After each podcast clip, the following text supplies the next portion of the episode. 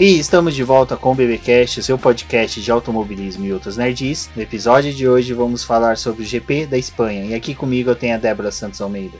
Olá, amigos, sejam bem-vindos a mais este podcast. Bom, eu acho que na Ferrari não comeram macarronada hoje. Ou comeram macarronada demais, com aquelas porpetas bem gigantes, bem suculentas, onde deu um soninho nos estrategistas, porque eles demoraram para tomar decisões. Mas quem não demorou para tomar decisões foi nossos apoiadores, que desde que a gente lançou a campanha do Apoie-se do Boletim do Paddock, que é o nosso financiamento coletivo e contínuo, que é o financiamento né, que hoje auxilia a manter a manutenção do Boletim do Paddock. Esse financiamento é muito importante, então a gente pede aí que os ouvintes que puderem participar, contribuir, muito obrigado a todos. E os nossos atuais apoiadores, aqueles que contribuem com direito à menção no podcast, é Ricardo Bannerman, Maia Barbosa, Eliezer Teixeira, Luiz Félix, Arthur Felipe, Thiago Bullet, Rafael Celone, Will Mesquita, Anthony Santos, Rogério Froner, Helena Lisboa, Cássio Machado e Delvas do podcast F1 Brasil. Bom, fica aqui o nosso agradecimento para todos os nossos apoiadores e, claro, o convite para vocês que estão escutando esse programa agora, que vocês podem também apoiar o boletim na nossa campanha contínua e coletiva do Após. Ela é extremamente importante para que o nosso programa e os nossos projetos continuem ampliando, né? E que coisas novas po possam surgir, né, ao longo do ano. Exatamente. Além desse convite, um outro convite que agora a gente vai deixar aqui para vocês é do Ricardo Bannerman. Fiquem agora com o recado dele Olá, amigo ouvinte do BPcast, eu sou Ricardo Berman, colunista do BP e convido a todos para a quinta etapa do ano dos carteiros. Os carteiros é nosso grupo de kart que desde 2004 vem crescendo e tem como pilotos as personalidades do tipo Rubem GP Neto, Débora Almeida, que não corre muito lá, enfim, mas tudo bem, e alguns dos nossos colunistas e apoiadores nos ajudando lá a fazer uma farra muito bacana. Se você está ouvindo este BPcast na semana da publicação, saiba que neste sábado, dia 18 do 5, estaremos realizando a etapa Boletim do Paddock no Cartódromo San Marino, um dos mais competentes no interior paulista. Dessa vez, as vagas estão limitadas. Nos procurem em www.oscarteiro.com.br até o dia 16 do 5. Pode procurar também a gente pelas mídias sociais, pode procurar aqui no, no Boletim do Paddock. Mas vamos lá para o que interessa agora, né? E aí, chefe, conta pra gente como é que foi esse GP de Barcelona. A Ferrari pipocou, a Mercedona foi pra frente, o Groselha desviou e não bateu. Olha que legal. Eu deixo para vocês que entendem mais do que a gente aqui. Forte abraço! Bom, agora eu tenho que falar, Débora, que eu fui pego de surpresa pelo Bunnyman, porque é, as etapas dos carteiros, né, sempre tem o nome ali de alguma empresa, alguém que esteja envolvido no, na administração, no auxílio, no, até no patrocínio da competição, né, dos carteiros. Então, ficou bem bacana, fico muito feliz, Bunnyman, por pela próxima etapa em Paulínia, que é uma etapa que eu acho que vai ser bem bacana aí pra gente do Boletim do Paddock, em que é ela chamar, né, a etapa eh, Os Carteiros Boletim do Paddock. Então, agradeço a toda a diretoria do, dos carteiros, principalmente aí ao Cássio, que é um dos nossos apoiadores, ao Ricardo Bunny, Thiago Meira, todos esses que com certeza estão ouvindo a gente agora. Então fica aquele muito obrigado. E sábado estaremos lá. E olha, como o Ricardo Bunny me falou, do, dos pilotos que estarão em uma das, das baterias, nós temos o Rogério Froner, Rafael Celone, o Arthur Felipe, que são apoiadores e carteiros. Muito obrigado a todos do Carteiros. Eu não vou estar correndo nessa etapa, mas vou utilizar um dos um dos presentes, né, que o nosso outro apoiador, o Will Mesquita, acabou me presenteando, que é uma lente nova para minha câmera. Então eu provavelmente vou estar lá na etapa de Paulinha fotografando tudo o que está acontecendo. Bom, Débora, bacana. Fotografias. Então, aguardem, sigam a Débora nas redes sociais, no Instagram dela. Ela tem o Instagram dela pessoal. E ela tem um também, né, Débora, que é da, do trabalho dela como fotógrafa, que o link também vai estar tá no post. Então, vocês podem conferir lá. Eu vou selecionar uma das fotos que ela tirou de competição de kart aí para vocês poderem ver o trabalho dela. Que demais, que demais, caro ouvinte do BPcast. Eu sou Bruno Scarim, eu sou host do Kart Buzz, é um podcast focado na cultura do kart. Então, eu gostaria de te convidar a expandir o mundo do automobilismo também para o kartismo então entra lá em cartbuzz, o buzz é buzz.com.br. Valeu!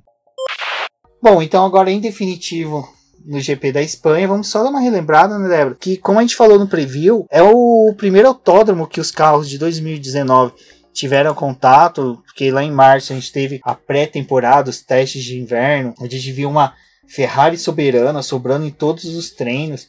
Renault também, é o que a gente falou tanto na pré-temporada e vem repetindo que a gente estranha, né? A Renault sumiu. Ela até eu ficava brincando que ela tinha um pendrive esquecido no setor de achados e perdidos lá do circuito de Barcelona, porque ela mostrou um carro muito bom, que era um carro ali para estar tá brigando entre a quarta e a quinta força, mas só que infelizmente não é tudo aquilo. Então vamos só dar uma relembradinha nos treinos livres para poder já deixar o ouvinte atualizado para a corrida. Bom, relembrando um pouco né, o que aconteceu nos treinos livres, é, mesmo sendo uma pista extremamente conhecida dos pilotos, nós vimos vários é, escapando né, na pista, utilizando a, as áreas de escape, extravasando os limites de pista. E uma coisa muito recorrente e que aconteceu com vários pilotos, se não todos, foi eles acabarem perdendo a traseira do carro. A gente sabia que nessa corrida eles iam trazer algumas atualizações para esses carros. Então, de certa forma, apesar da pista ser conhecida o carro era um pouco desconhecido por conta dessas atualizações, eles estavam buscando os ajustes. Por conta dessas escapadas de traseira, a gente viu uma batida do Lance Stroll no primeiro treino livre, que provocou uma bandeira vermelha bem no finalzinho, e depois no terceiro treino livre, George Russell também perdendo a traseira do carro, mas no, na batida dele foi um, foi um pouco mais estranha por conta de que o carro parecia estar tá completamente desgovernado. E aí ele acabou rodando e bateu. O Bottas, né, por outro lado, também no terceiro treino livre, ele vinha atrás do, de uma volta de aquecimento de pneu e também foi uma coisa constante que aconteceu nessa, nesses treinos, é que os carros saíam com o pneu ainda com a temperatura baixa. Então, conforme eles iam rodando, ia acontecendo esse aquecimento. Mas a gente vê o carro, né, às vezes dando aquela potência máxima, né, na parte traseira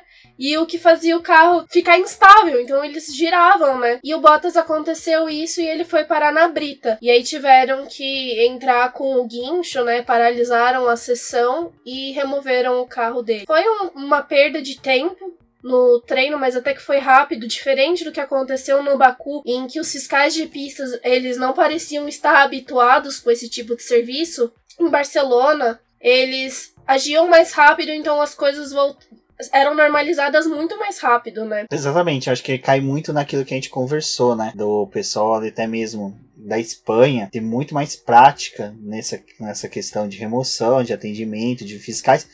O autódromo, né? De Barcelona, ele é, é recorrente, ele é muito utilizado, ele é utilizado por inúmeras categorias. Eu acho que deve ser quase semelhante a Interlagos, que todo final de semana tem corrida. Então acho que essa questão dos fiscais já são bem mais bem treinadas. Eu não sei como é que funciona essa contratar esses tipos de fiscais, mas acredito que durante a pré-temporada, né, durante os outros treinos que a gente tem, em Barcelona, é, acredito que essa equipe ela seja mantida, porque eles parecem muito inteirados entre eles, atentos, porque eles realmente estão prestando atenção no que está acontecendo na pista. Então a ação deles era bem rápida e que era algo que não, não tinha essa cara no Baku, né? Porque parecia que as pessoas, além de não se conhecerem ali, não terem um, alguma convivência nesse tipo de trabalho, pista também por ser, né, toda apertada, não ter tanta área de escape, mas as pessoas em si pareciam bem perdidas no atendimento. Tanto que a gente teve todos aqueles problemas em Baku,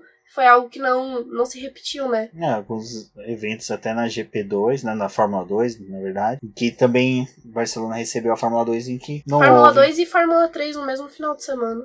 Isso mostra que Barcelona é bem preparado em todos os sentidos. Bom, eu acho que quem chegou um pouco despreparado já pro quali foi o Huckenberg, né? Que ali de repente perdeu o controle do carro, bateu o carro, quebrou a asa dianteira, fez uma parada rápida para fazer a troca, né? Porque estava no meio do quali, então ele precisava fazer essa troca rápida. Mas assim, nesse período em que ele foi para os boxes, ele quase teve uma colisão com o Russell, o que jogou no chão todas as possibilidades de uma ida até o Q3 do, do Hulk, o que aconteceu por sua vez com o Ricardo.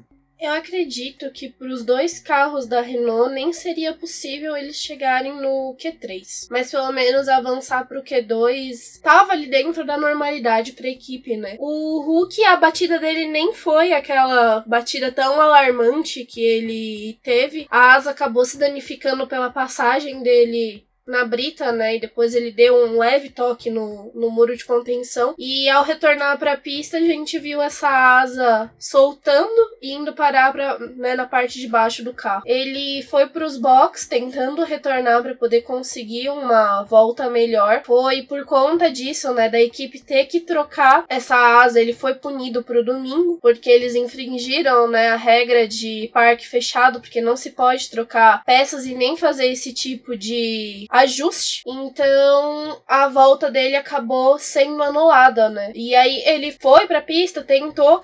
Ele até tinha ficado no limite dos 15, né? Ele passou em 15. Aí, se eu não me engano, foi o Norris que fechou a volta e empurrou ele pra 16 posição, que foi quando ele foi eliminado. Exatamente. Como você disse, o Norris conseguiu ir pro Q2. Eu acho que o Q2 foi um meio que um local ali de alguns pilotos que brilharam na corrida mas só que no quali não tiveram o mesmo brilho, que foi o caso das McLaren, e o próprio Kimi Raikkonen que conseguiu levar a Sauber, que também é outra que Barcelona brilhou tanto na pré-temporada, né? A gente via uhum. a, a ela Alfa bem Romeo à frente, né? Com... É, na verdade, a Alfa Romeo ela tinha aquela pinta de que estaria melhor posicionada no campeonato do que realmente foi.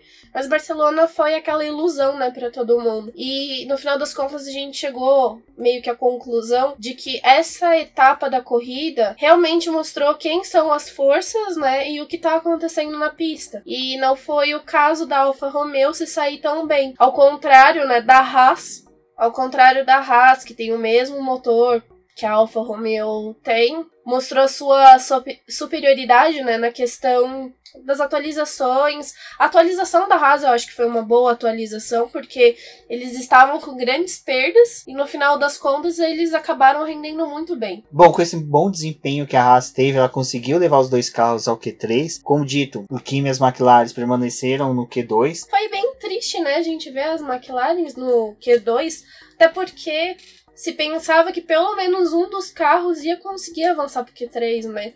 O Lando Norris ele acabou ficando naquele limite, né, no 11 lugar. O Ricardo evoluiu pro décimo, mas a gente já sabia que ele ia cumprir uma punição no domingo, por conta da batida que ele teve com o Gasly em Baku. Exato, e essa batida fez com que ele tomasse uma, uma punição de três posições, fazendo com que o Lando Norris subisse para décima posição, o que já dá uma expectativa boa, né? Mas só que, infelizmente, a gente vê mais para frente que não foi tudo aquilo que planejávamos. Mas quem brilhou já no Q3 foi o Valtteri Bottas, porque no final ali ficou uma disputa bem acirrada pela briga da pole, é, acreditávamos até que poderia, no milagre dos deuses, a, os Ferraris conseguir brigar por uma posição um pouco melhor. Não que o terceiro lugar do Vettel não tenha sido, porque foi o melhor que ele poderia extrair do carro, mas a disputa ali entre o Bottas e o Hamilton foi uma disputa empolgante, foi bem bacana de se acompanhar o finalzinho ali das voltas. Eu acho que uma coisa que é legal de ressaltar, essa transmissão dos treinos foi realizada pelo Bruno, né? Bruno e Fonseca. Bruno Fonseca que mandou muito bem. Ele ele dá uma emoção, né, diferente pro, pro quali. Até nos finais eu, achei... do Q. Desculpa só, para finalizar. O, que, o final do Q1, o final do Q2, o final do Q3, ele consegue trazer uma emoção de que você se sente aflito pelo piloto que tá para cair e pelo que pode subir. Então, a, a narração, olha, se o Bruno estiver ouvindo, parabéns, mandou muito bem mesmo. Eu gosto de quando ele fala de, ai, tal piloto vai pegar o elevador, vamos ver se vai subir ou não. Eu acho isso muito legal, da, da forma que ele se expressa. E durante a transmissão, quando a Emily Bottas aparecia, ele também falou um pouquinho sobre ela e sobre a carreira dela, carreira dela olímpica, né? Então, ele fez a cobertura das Olimpíadas de Inverno e ele, ele traz toda uma bagagem para poder falar sobre várias coisas. Então, esses outros destaques que ele trazia durante a transmissão também chamava bastante atenção do público. Exatamente, então foi bem, bem legal. Ele, é, tá, é uma configuração legal ali de comentarista e senador. Ele, o Reginaldo, o, Jafone. Jafone, Jafone manda muito bem. Mariana Becker também, esse final de semana, olha, tirar o chapéu. O Bottas ele já veio fazendo um temporal no Q2 porque ele colocou 0,114 no tempo do Hamilton, né? Tava todo mundo virando 1,17 e aí ele foi e já mandou 1,16,979. Foi naquele momento que todo mundo já virou a chavinha e achou que ia vir 1,15 mas ainda alto, né? Foi algo que ele demonstrou que não ia ser desse jeito. Eles foram para a primeira tentativa de volta rápida. O Leclerc, né, tinha tido um problema no Q2, deu uma zoada ali no assoalho, precisou de uma verificação e ele acabou ficou, né, preso lá nos boxes.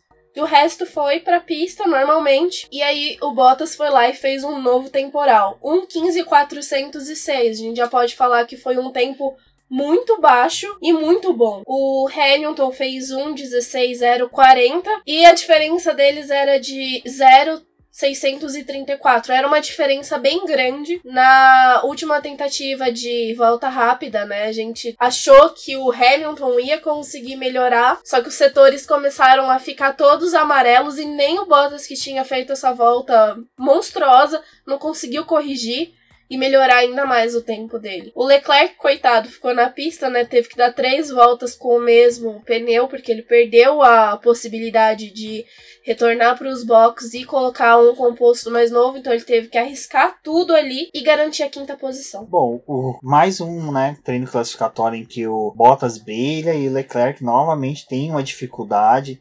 É, tudo bem na última corrida podemos arrastar uma discussão se foi ou não. Já tivemos também no BBcast anterior falando sobre isso, mas só que dessa vez ele não teve culpa, ele foi passageiro, né, do, do acaso. Então, foi uma pena, porque é o que eu falei. As Ferraris, eu acho que ela tem que começar a se encontrar também no treino classificatório para conseguir chegar, botar cara com as Mercedes já na corrida.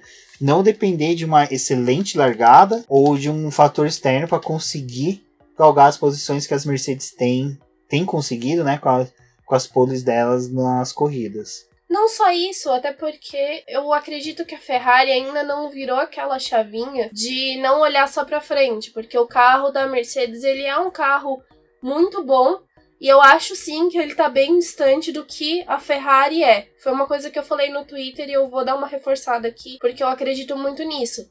A Mercedes ela tem um bom projeto com alguns erros, obviamente, porque nem, nenhum projeto é completamente perfeito, mas eles não precisam corrigir erros. É só fazer alguns ajustes, tipo implantar a peça nova, continuar fazendo as atualizações que eles têm. Eles estão com dois pilotos que agora parecem bem fortes, né, no campeonato, então também precisam lidar com essa disputa interna entre o Bottas e o Hamilton. Mas a Ferrari eu já vejo ela por outro lado. Primeiro que ela tá com essa gana de vencer um campeonato já tem muito tempo. O carro não é bem nascido como todo mundo, né? Como muita gente, afinal das contas, apostou. O projeto dele e o da Mercedes são bem distintos. Ferrari tá tendo que lidar com uma frente de um carro que não foi bem construída, que tem alguns problemas. Fora a disputa interna da Ferrari, que para mim eu não vejo, eles não conseguem lidar, porque até o ano passado eles tinham um segundo piloto que se precisasse dele ele reagia, mas se não precisasse ele também não incomodava o, o Vettel.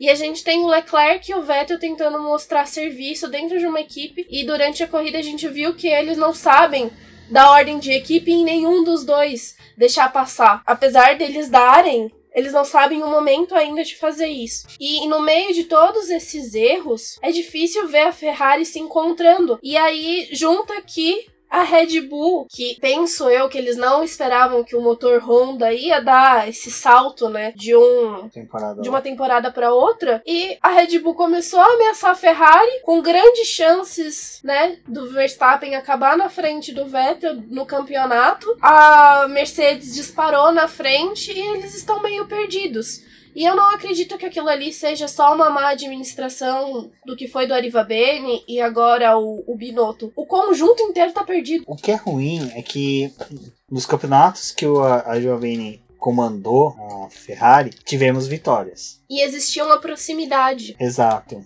A, o, o problema, o Hamilton, o rival dele direto era o Vettel. E agora não, o Hamilton tá brigando com o companheiro de, de equipe dele E o Vettel sabe-se lá com quem que ele tá brigando, né? Porque ele tá brigando uma hora com o Leclerc e uma hora com o Verstappen. Às vezes o Verstappen é só um fantasma. Porque nessa corrida mesmo, o Verstappen conseguiu ultrapassar ele no começo da corrida. A gente já vai falar um pouquinho mais sobre isso. Mas ele disparou. É, o Verstappen. E o Vettel ficou. O Verstappen ele conseguiu chegar à frente. Acho que a gente já, já podemos falar que a gente já tá adentrando na corrida. Que o Verstappen ele conseguiu o pódio muito mais porque ele conseguiu fazer uma boa defesa de posição na relargada. Mas vamos voltar antes de retornar à discussão Ferrari e Mercedes, vamos só voltar na corrida, começando já desde o iníciozinho. Então vamos voltar à largada, onde a gente tem uma largada sensacional, tanto do Lewis Hamilton como a do Vettel.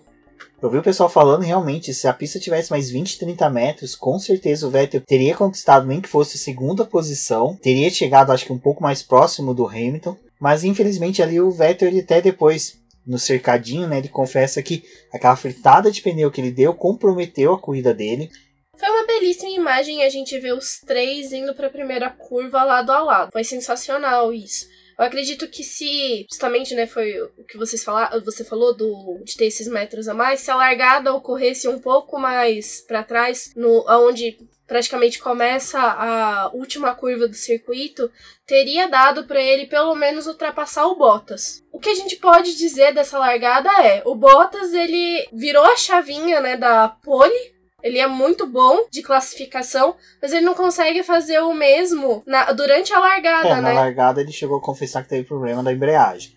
É, ele falou que ele tá tendo esse problema com a embreagem mas já é tem algum ele tempo. com a embreagem. Tipo, É. ele não tá se encontrando, ele tá encontrando ponto Pra da poder largar. poder largar. O Vettel, ele também fez essa largada monstruosa. O carro dele rendeu muito mais nesse início. Mas foi uma coisa que eu tava falando com a Rafaela do Garota da F1. Eu disse pra ela que eu acreditava que sim, o, o Vettel poderia ter passado, mas ele não iria conseguir manter essa posição por muito tempo. Até porque o rendimento da Mercedes era muito superior e não só por conta desse pneu que ele deu a fritada. Eu acredito que o carro da Mercedes estava melhor em rendimento na corrida. E ele fritou esses pneus, né? Acabou perdendo a aderência e com isso o Verstappen se utilizou desse problema para poder ultrapassar. O Leclerc também tinha dado uma embolada com o Hamilton ali no. O Leclerc também tinha dado uma embolada ali com o Vettel nesse início de prova. Foi, um, foi uma largada bem interessante.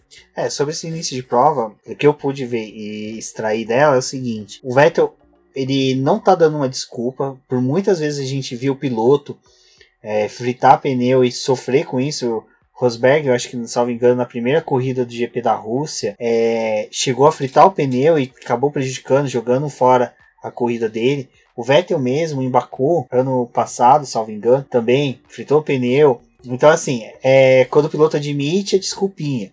Quando a gente vê e pode chamar ele de que ele cometeu um erro, não é desculpa. Então, acho que é umas coisas que a gente pode começar a ponderar. Então, aí teve esse lance, né, do Vettel ter fritado o pneu. Eu acho que sim, o carro dele estava rendendo muito bem.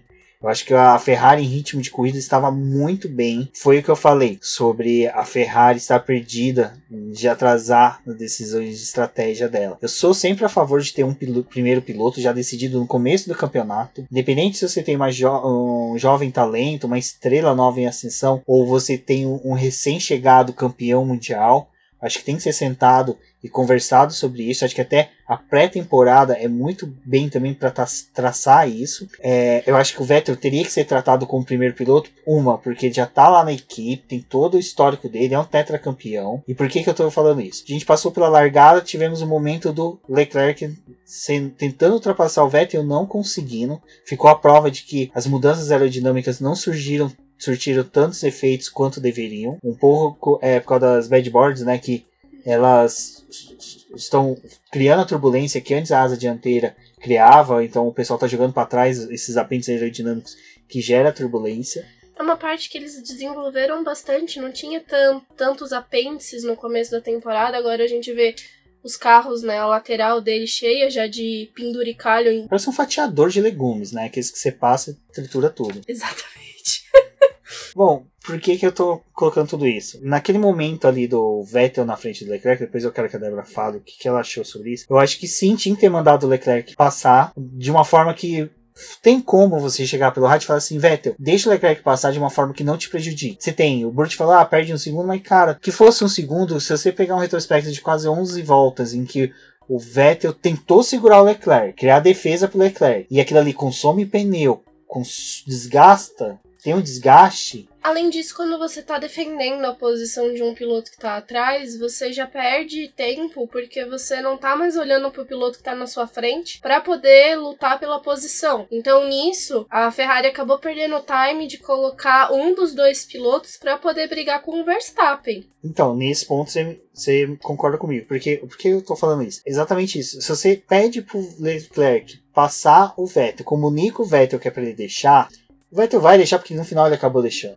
Eles demoraram para poder fazer essa escolha e você falou a respeito da gente não ter um primeiro piloto definido, mas já se falaram várias vezes que quem é o primeiro piloto da equipe é o Vettel. E o Leclerc ele tá ali tentando mostrar o serviço dele. Porém, ao meu ver, o problema é dentro da Ferrari e Exato. não entre os dois pilotos, porque eles ficam cheios de dedos para poder tomar uma decisão que ela era inevitável. Eles seguraram o Leclerc por duas, três voltas atrás do Vettel, ele já tinha perdido, né? Muito, foi muito mais. Na volta 10, realmente aconteceu a aproximação deles, porque até então o Leclerc ele estava chegando perto do Vettel, mas eles ainda não tinham andado não a o menos de um visual, segundo. mas você tem o visual, Sim. você não tem. Você tem a telemetria, você tem.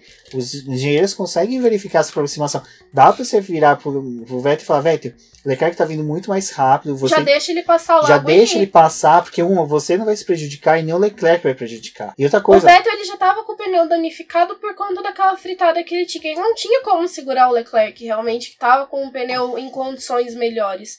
E eles demoraram muito tempo para poder dar essa reação. Tanto que quando o Leclerc ultrapassou o Vettel na volta 12, ele já começou Ele a embalar o 1.6. ritmo, abriu, abriu 1.6 logo. Aí o Burt até tinha falado, né? Ai, mas isso daí é um pouco da diferença de quando você deixa um outro piloto passar. Mas dane-se, porque você tinha que chegar, a sua visão ali era o terceiro piloto. E na volta 14 ele já tinha aberto mais de 3 segundos pro Vettel. A- a- além de ser nítida essa aproximação, no aplicativo da Fórmula 1 que a gente tava ali acompanhando realmente as voltas deles, aquilo ali já tava ficando sustentável. Eu fico imaginando se eu sou um convidado dentro da Ferrari. Sabe aquela coisa que casal tá brigando, você fica um olhando assim pro outro, assim, tipo, o que a gente faz? Tomando Guaraná. Porque, mano, você não. Você não. Dá vontade de chegar assim, cutucar aquele rapaz careca que eu acho que deve ser um engenheiro, que tá todo mundo, eu esqueci o nome dele agora, tá toda hora focando ele. Já fala, amigo, dá o Todo headset. mundo na transmissão já viu, meu querido, que isso não tá rolando, entendeu? Assim, você dá uma ordem na Espanha, dá uma, ou, né? Ai, fica cheio de dedos, porque ai, a Ferrari fica dando ordem de equipe nos pilotos e não deixa eles. A Ferrari só é Gente, a Ferrari Ferrari ela ordem. sempre deu ordem. Vai sempre acontecer. Tá acontecendo isso o quê? Desde o primeiro GP do ano. Então para de ficar com o dedo na quinta corrida do ano que vocês precisam de um resultado melhor e ficar, hum, vamos esperar mais um pouco, né? Pra poder ver o que, é que a gente Vamos faz. esperar os dois, os dois pilotos ferrarem os pneus deles pra Ou os liberar. dois baterem, né? Numa afobação.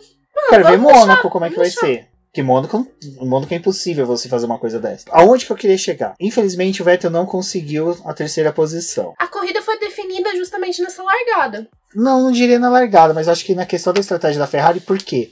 É aquilo que eu falei.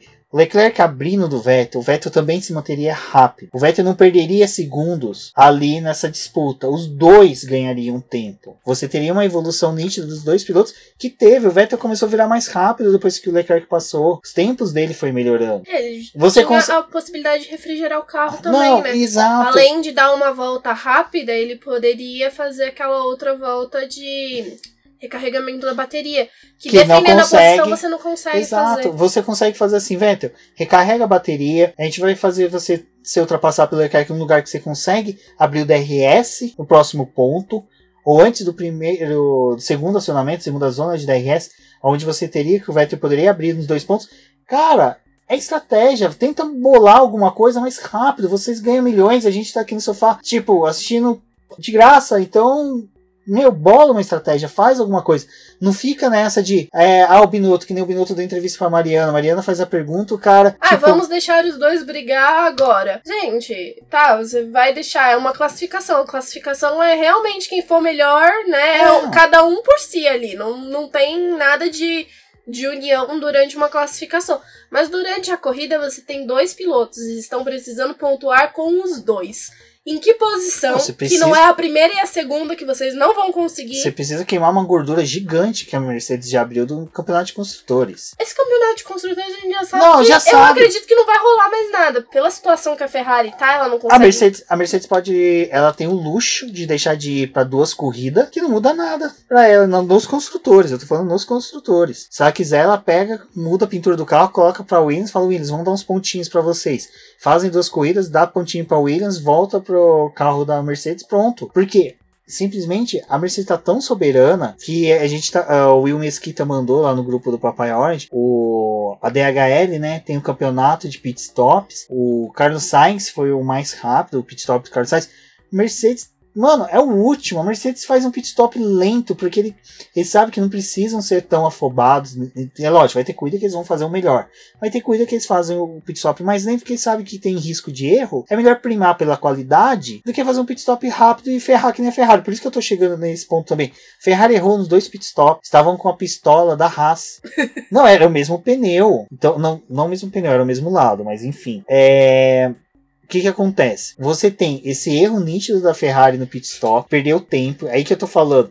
Nessa decisão de ultrapassagem, eles teriam dado tempo pro, pro Vettel e pro Leclerc para se caso acontecesse algo que realmente aconteceu no pit stop, eles não perdessem posições. A mesma coisa, na hora que o Leclerc voltou com o pneu branco, mano, é nítido. Quem joga videogame sabe, quem vive, meu, quem acompanha a Fórmula 1 sabe que o bendito do pneu branco, que é o mais duro, que é a goma mais dura, vai ser mais lenta. Não tem o porquê que você não falar pro piloto abre. Tipo, e, e, e assim, não sei também. É, é aquela coisa que você falou, do piloto não- deles não estarem se casando, a conversa. Duvido que pelo retrovisor você não consiga ver que o pneu tá branco, ou tipo, o teu engenheiro, mesmo o teu tino, precisar do engenheiro Mor, chefão lá, pica das galáxias, fala, ó, manda teu piloto abrir. O próprio engenheiro do Leclerc fala, cara, teu pneu é branco, o Vettel é amarelo, tá virando mais rápido.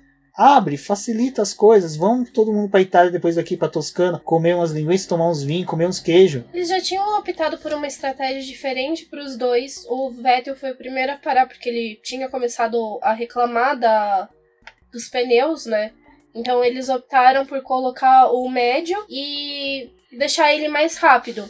E é difícil de falar porque era justamente para esse pneu, quando ele voltasse para a pista, ele render mais e começar a voltar às posições. O gap que ele tem a qualidade de ser mais rápida, o Vettel perdeu atrás do Leclerc. É nisso que eu falei pra você. Na hora que eu vi a escolha, você ainda falou, putz, não foi uma escolha boa. Eu falei, é, porque ele tem um gap melhor, o Vettel tá rendendo melhor de pneus.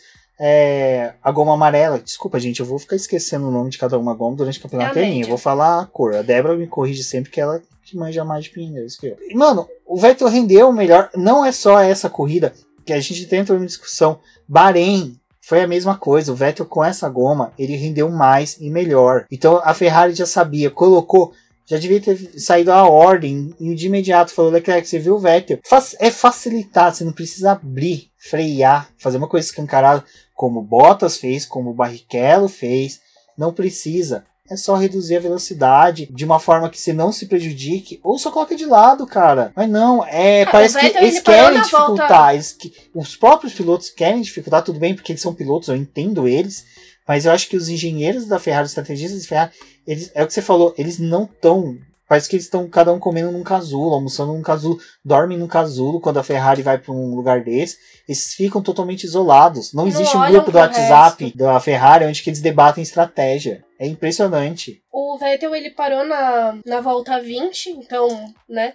Parou na 20, o Leclerc na 26. Foi só na 31, né, que teve realmente aquela aproximação e aquela demora. E aí, na volta 33, o Leclerc tava se utilizando do Giovinazzi para poder abrir a asa e defender a posição dele, porque ali também pra mim já foi outro erro.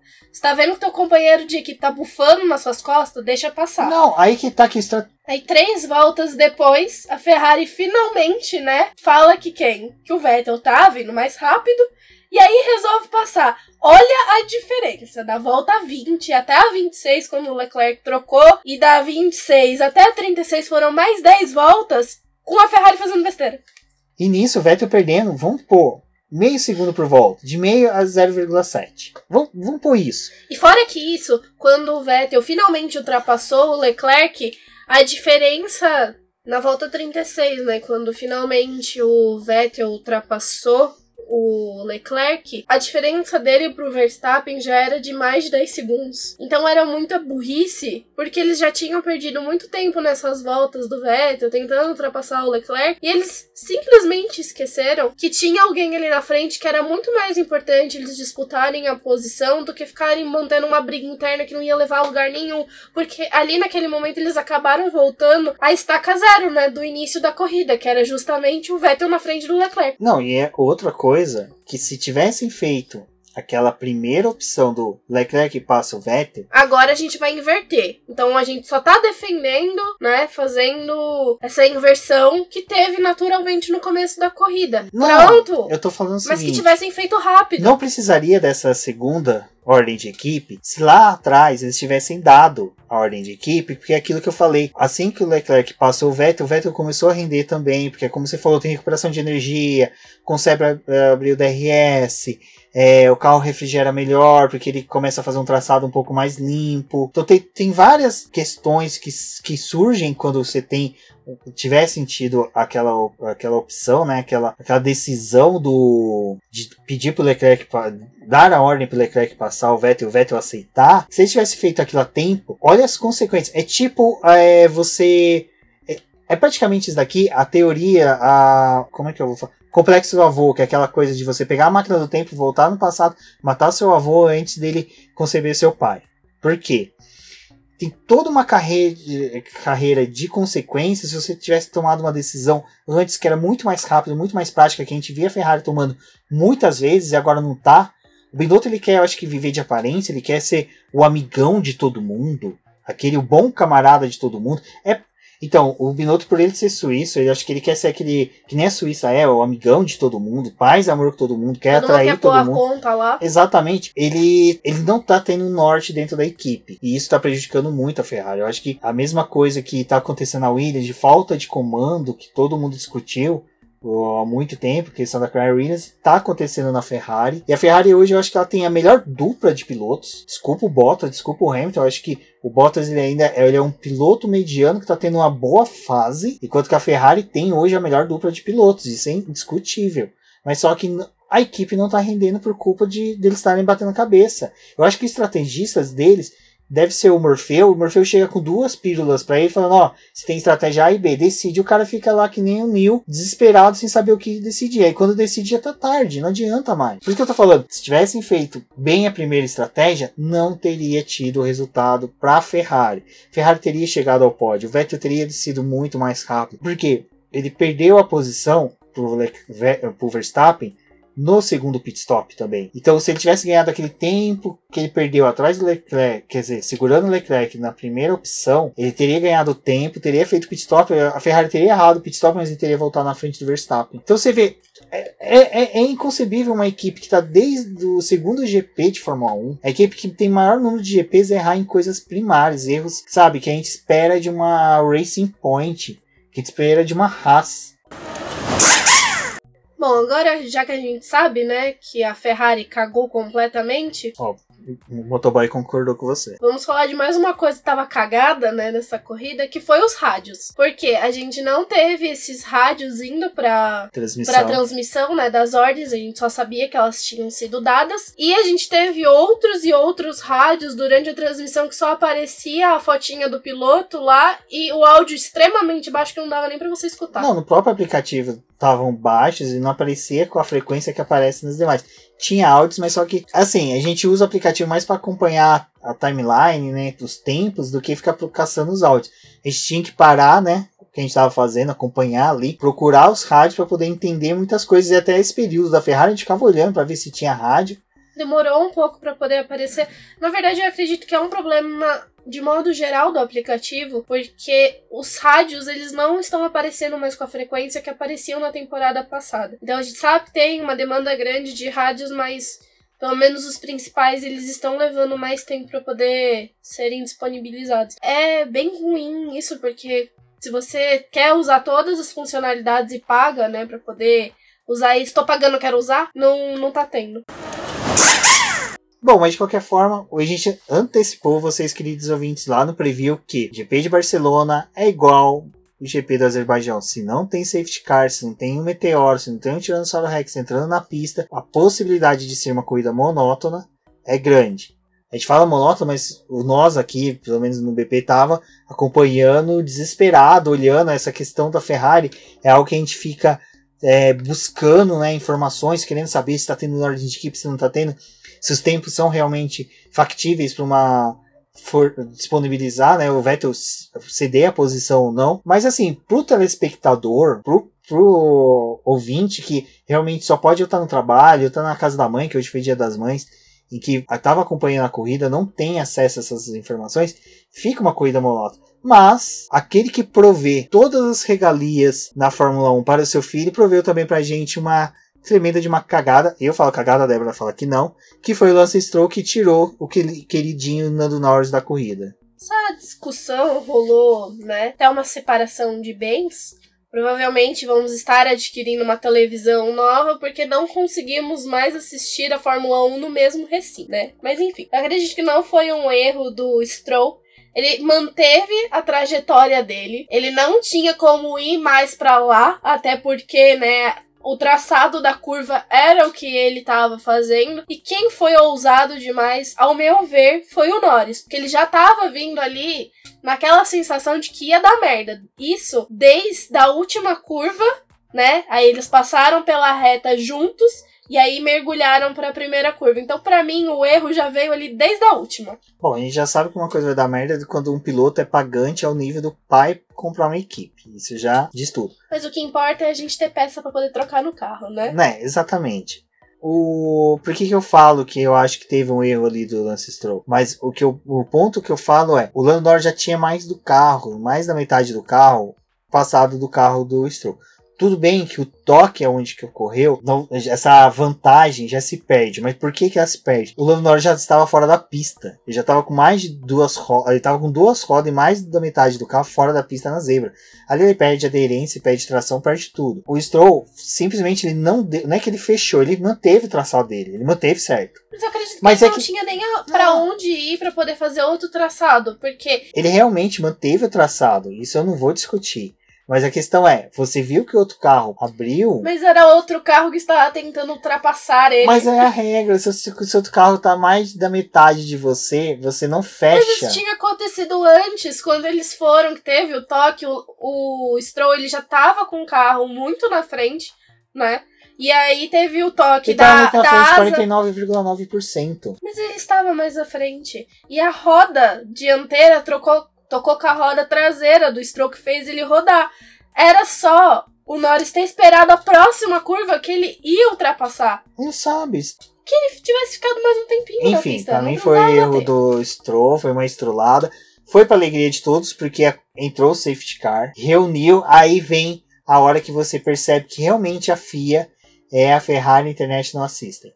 Por quê? Os diretores do eram ferraristas porque eles demoraram Quantas voltas foram? Uh, ele entrou na 47. Quatro voltas. Né? Quatro, quatro voltas praticamente para dar ordem de reagrupar. Se, a, assim, tem como você entrar no rádio e falar para os pilotos, combine que a, a, a, equipe, mandem seus pilotos reagrupar, tomem cuidado na curva tal, vai ter sinalização de bandeira amarela também nessa curva, para eles reduzirem, porque vai ter pessoal fiscais limpando a pista. Então, na hora que eles passarem por aí, se eles não tiverem já atrás do safety car, que reagrupem. Ponto. Agora eles demoraram uma quincalhada de tempo para mandar reagrupar e quando a pista já estava limpa, foi dada a ordem, você perdeu voltas atrás do safety car que não precisavam. Então, o Albon, o Huckenberg, o Ricardo e o Pérez estavam atrás do Hamilton. Aquilo ali já colocava uma grande distância entre o Hamilton e o Bottas. Porque se tivesse uma relargada naquela situação, o Bottas nem ia ter a chance de se aproximar, né? Tentar se aproximar do, do Hamilton. Aí eles resolveram, né? Passar todo mundo, colocar tudo direitinho para poder acontecer essa relargada. Mas o time deles foi muito, tipo, nem a gente sabe o que, que tá acontecendo. Para mim também, além disso, a pista já tava limpa e eles deixaram o safety car É, lá. o que eu tive a impressão foi que ah, eles tiveram a seguinte ideia: vamos dar tempo pro pessoal trocar pneus e vamos ter o menor número de voltas possíveis no final para ter voltas alucinantes, que nem teve realmente, teve voltas Uhum. excelentes. Tivemos briga da Haas, briga de Toro Mas pra poder não dar chance de dar outra merda e entrar outro safety car, talvez. Pode ser, mas só que assim, eu acho que eles quiseram ter um, um, um gap ali de tiro curto, um espaço de tiro curto, onde os pilotos pudessem disputar posições e acabou a corrida, acabou, todo mundo se abraça, feliz, acabou a corrida. Aí eles têm imagens para Netflix no ano que vem e falar que o GP da Espanha foi sensacional. Então, tirando isso, foi um erro, mas a relargada foi legal. Porque é aí que você vê que como o, Hamilton é um excelente piloto até nisso. Saber dosar o quanto acelerar, o quanto avançar, Eu acho muito legal. Agora eu acho legal, né? Na, ano passado não muito. Mas ele dá essa segurada, aí ele força todo mundo aí freando, né? Pra não se encostarem. Só que ele é o mestre da, da relargada e da largada, né? Foi, deu um tiro, saiu, deixou o Bottas lá sozinho, porque o Bottas também não, Não. tinha nem reação. E o pior, o Bottas foi ameaçado pelo Verstappen, né? Por pouco tempo, mas o Verstappen foi o que mais usufruiu dessa travadinha que deu ali. Exato, e nem só ele conseguiu ali se livrar do Verstappen, como ele deixou o Verstappen pro Vettel. O Vettel quase ultrapassou, o Verstappen fez uma defesa sensacional ali da posição pro Vettel, conseguiu se defender e depois a gente teve as brigas né, da Haas. Não, além disso, o Gasly, né, tentou ultrapassar o Leclerc, mas o Leclerc conseguiu, antes do término dessa volta 54, retomar a posição. Mas a gente teve, sim, o Magnussen e o Grosjean brigando. E eu até falei pro Rubens, né, porque eu adoro ah, o Gunter, né? Tipo, gosto muito do jeito que ele fala e das formas que ele se expressa. E aí eu falei assim, gente, o box da Haas tá pegando fogo, porque tá o Gunter e o Jimmy Haas assistindo a corrida. Imagina as imagens da Netflix, imagina o quanto que o Gunter tá lá tentando se explicar que tem dois pilotos e que os dois não podem ficar brigando desse jeito, mas também a gente não viu, né, uma ordem dos dois não brigarem, eles só foram. Foi também um erro, né, da própria Haas ter deixado os dois fazendo isso, porque eles estavam com pneus macios. Mas o Grosjean estava rendendo mais, O né? Grosjean tava rendendo mais que o Magnussen, tanto que começou a se formar, né, uma fila atrás do Magnussen que veio o Grosjean, o Sainz, o Kvyat, estavam todos grudadinhos ali nele. E com isso o Grosjean acabou desgastando o pneu dele, né? Não conseguiu passar o Magnussen. Depois o Magnussen abriu. E aí o Grosjean começou a ser a vítima da corrida, né? Porque ele virou o alvo fácil pra quem quisesse ali ultrapassar. E ele teve que, que garantir essa décima posição. Além disso, o primeiro ponto dele, né, nessa temporada. Parabéns pra quem colocou o Grosjean no, no bolão, porque ele eu acho que foi a salvação de muita gente ali que apostou nele. Mas assim, o Magnussen foi muito aguerrido, tanto contra o Grosjean quanto contra o Sainz, O Albon também, eu acho que ele fez uma boa corrida, Boa de ter corrida. pressionado o. com a Mames no box, que foi legal. Pressionando, né? Ele acabou pressionando o, o Grosjean. Prova que acho que a Toro Rosso tá num, num bom desenvolvimento, né? Não, esquecemos do pit stop trapalhões da. É, sim, esse foi. Eles tentaram repetir o que a Mercedes fez, né? De botar os dois carros, falou que era bem comum, mas olha aí, né? É, é bem comum, o comum não é acertar. Tem isso. Eles se É nem jogar na atrapalharam. Mega Sena, é bem comum jogar, acertar já é outros 500. É, tem que concordar, né? Tentei ganhar, mas não rolou. Eles foram pros boxes os dois juntos. Os mecânicos acho que nunca tinham visto aquilo, né? De dois carros pararem. Por isso que eu falo que não é comum, porque eles nunca viram. Se não viu, não é verdade. Ouviram o carro recolhendo de quebra. Pode O ano ser. passado teve bastante. E aí foram lá, né? Não sabiam que pneu colocar, colocaram.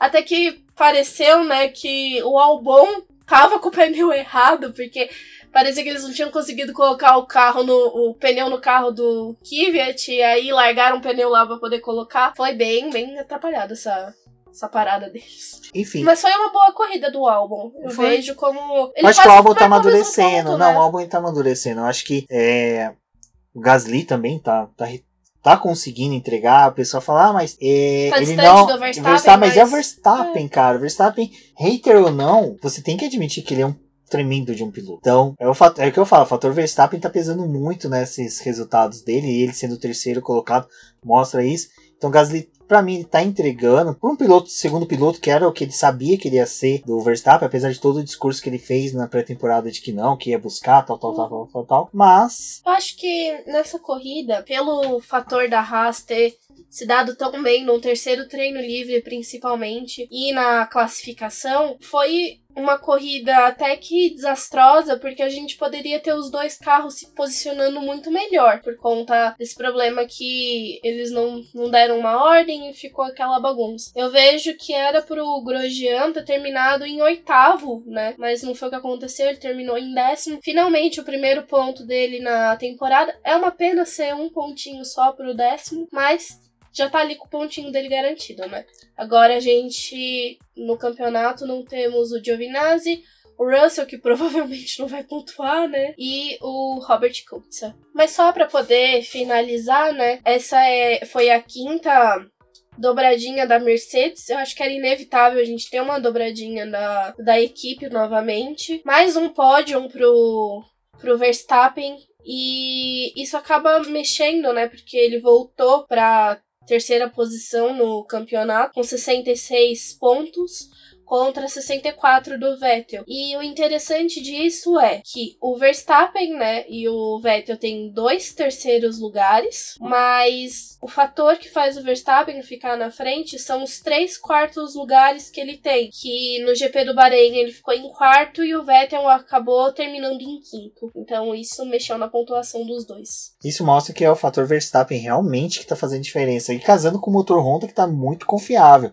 Salvo engano, até agora não teve nenhum abandono da Red Bull com o Verstappen. Não, eu só sei que eles precisaram fazer a, a troca do motor, se eu não me engano, foi no primeiro, foi no segundo treino livre. Eles voltaram pro motor utilizado no Azerbaijão, porque tinha dado um problema lá de vazamento de óleo, então eles preferiram fazer essa troca. É, não iam ser punidos por conta disso, era apenas uma modificação no carro. E eles estão ali, né, utilizando esses dois motores para poder ver até onde vai. Foi uma sábia escolha fazer essa troca para poder evitar até uma quebra em Barcelona, né? Exatamente. E no, e no Mundial de Pilotos, a gente tem Lewis Hamilton liderando com 112 pontos, Valtteri Bottas com 105, ou seja, a diferença entre os dois é exatamente de um primeiro e segundo lugar. Então, olha só que legal que tá para Mônaco. Hipoteticamente, Bottas vencer e o Hamilton tiver a volta mais rápida, o Hamilton continua na liderança. Se o Bottas vencer e fazer volta mais rápida, volta aquela diferença de um ponto. É.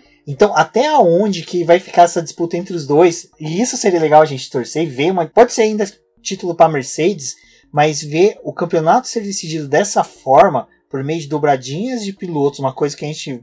Não, acho que desde 89, 90, com Senna e Prost, que a gente não vê dois pilotos na mesma equipe disputando ponto a ponto. Algo. Antes a gente tinha diferença de 5, 6 pontos, mas ponto a ponto e de uma questão que é a volta rápida é muito legal. Então, O Hamilton ele fez a questão de ter essa volta rápida, até Sim. porque ele tava perguntando como que está a pessoa que está atrás de mim, né? Não se referia como sendo Bottas, é alguém que tá atrás de mim. E eles falando, não, ele tá ali, né? Ele tem a volta rápida. Ah, tá andando bem, né? Pois então vou andar melhor do que ele conseguir essa volta rápida. Não foi uma corrida que a gente viu muito essa possibilidade de um piloto voltar pro, pro pit, né, nessas últimas voltas e arriscar uma volta rápida. Mas foi bem legal ver esses 26 pontos de novo na mão da Mercedes e com o Hamilton, né? É, casou com o melhor piloto e o melhor carro do final de semana. É, tudo bem, o Bottas teve uma quali brilhante, mas o que realmente dá os 25 pontos é a vitória. E é engraçado que a gente vê o Charles Leclerc e o Vettel também com uma diferença de 7 pontos para cada um. Já o Vettel pro Verstappen tem uma diferença de 2 pontos, que é o quarto lugar que você falou que o Verstappen tem e o Vettel tem um quinto lugar. E Pierre Gasly, né, em sexto lugar, eh, na frente de Kevin Magnussen, Sérgio Pérez, Kimi Raikkonen em nono lugar com 13 pontos e Landinho Norris com 12.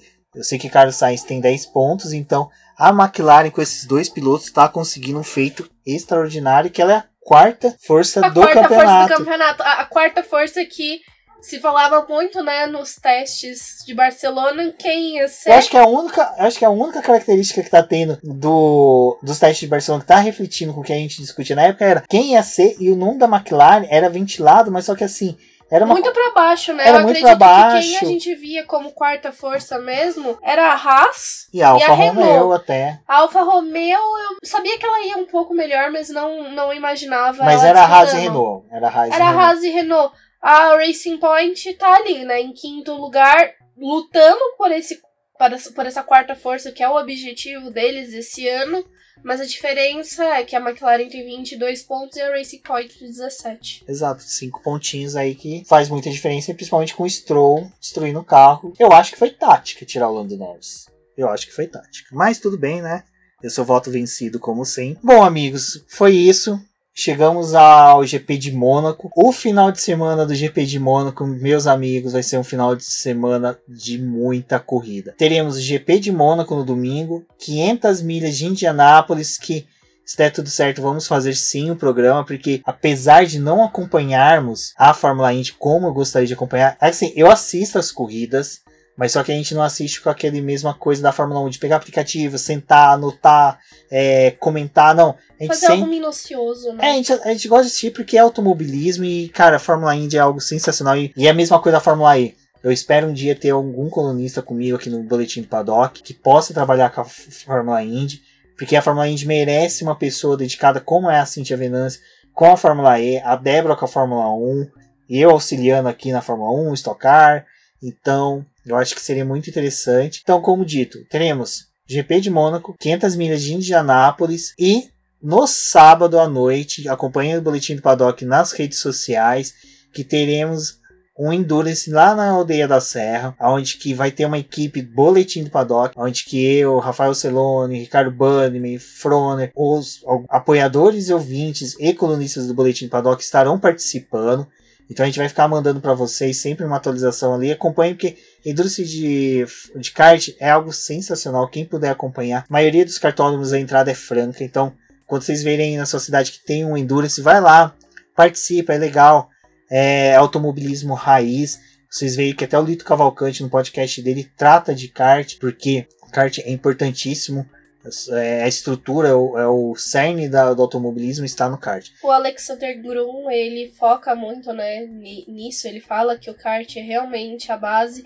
E se você conhece o kart, você acaba percebendo várias coisinhas que o kart traz para as outras. Você acaba percebendo que o kart ele tem toda essa essência das outras categorias. Várias vezes aqui mesmo, né, no podcast, ainda que eu não corra, eu cito algumas coisas que eu vejo no, no kart e vejo nas outras competições.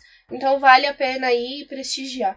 Exato. E falando de kart, eu acho que a gente não ia comentar, a gente ia tentar passar em branco pelo boletim. A gente teve uma nota escrita pela Débora da questão do autódromo no Rio de Janeiro, se iria pro GP do Brasil para lá ou não. Então vou deixar o link no post. Mas o kart agora a gente acabou de ter uma perda muito grande no kart, que foi a seletiva Petrobras, que depois de 20 anos saiu. A seletiva de kart que eu vou linkar também um vídeo que, salvo engano, é o primeiro vídeo do canal do Grum, onde que ele fala lá sobre a seletiva do ano passado. É uma seletiva em que a Petrobras fi- financiava, pagava, então ela tinha toda uma estrutura em que o piloto ia para fora, fazia um treino com um carro, salvo engano, Fórmula Renault, Fórmula 3. Ele corria, fazia treino de Fórmula ah, da Stock Car Light, visitava a sede da McLaren, passava um dia na McLaren, então tinha toda uma estrutura para preparar pilotos. Aí você fala, ah, mas a gente viu esses pilotos? Lógico que você viu.